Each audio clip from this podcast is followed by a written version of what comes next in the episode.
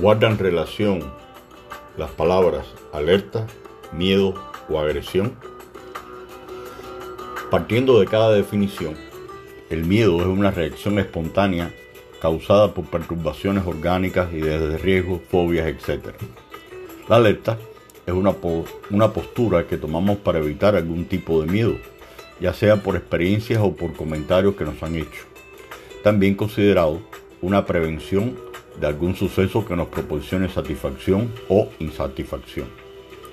Por su parte, la agresión es una actitud que tomamos frente a una situación que no es de nuestro agrado o simplemente porque no estamos de acuerdo con la persona que emite la idea.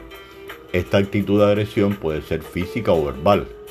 Usualmente, la alerta viene antes del miedo, sobre todo por vivencias de terceras personas que las convertimos en nuestros propios estados de alerta. Por ejemplo, en el caso en que un amigo nuestro nos cuenta que ayer un día, en la tarde, que iba de regreso a su casa y cuando estaba sentado en la parte posterior del bus, subieron unos antisociales y le robaron todas sus pertenencias. Resulta elocuente que a partir de ese momento usted estará atento al montar en el próximo bus. Y en el caso del miedo, bajo estas circunstancias, basta que alguien, en cuanto a su modo de actuar o vestir, no sea el más pertinente y comenzará a correr la adrenalina. Pero vayamos a un ejemplo mucho más tradicional, sobre todo en aquellos países donde contamos con eh, cuestiones de sismos o terremotos. Estando en una función de cine lleno de público, repentinamente se produce un temblor con caracteres de terremoto. Posiblemente producto de su reacción de pánico, se encomendará al Señor y o inmediatamente buscará algún que otro testigo de inmediato, que confirme que la tierra se movió.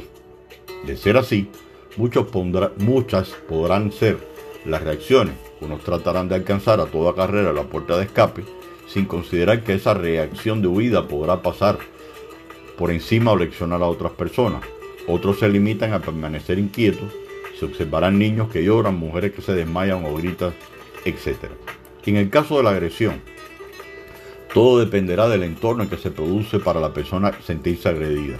Más si la acción ha devenido capítulo 1, alerta, capítulo 2, miedo y capítulo 3, agresión. Que retomando el primer ejemplo del bus, usted posiblemente sea agredido, producto de la alerta, historia hecha por el amigo. Por el miedo, subieron dos individuos con caras nada amigables. Y usted predispuesto se hace loco, mira por la ventana hacia afuera como que si con usted no fuese.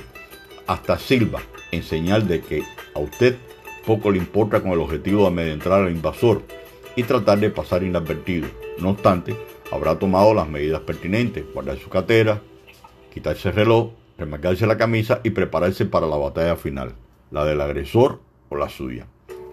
Todo lo anterior ilustra que las tres palabras alerta, miedo o agresión pueden, bajo cualquier circunstancia, darse en cuestiones de segundos, que lo adecuado, lo sano, es que podamos llegar hasta solo lo primero, la alerta, y que seamos capaces de evitar la situación posiblemente logremos evitar el miedo y menos aún la agresión. Buen fin de semana para todos y muchas gracias.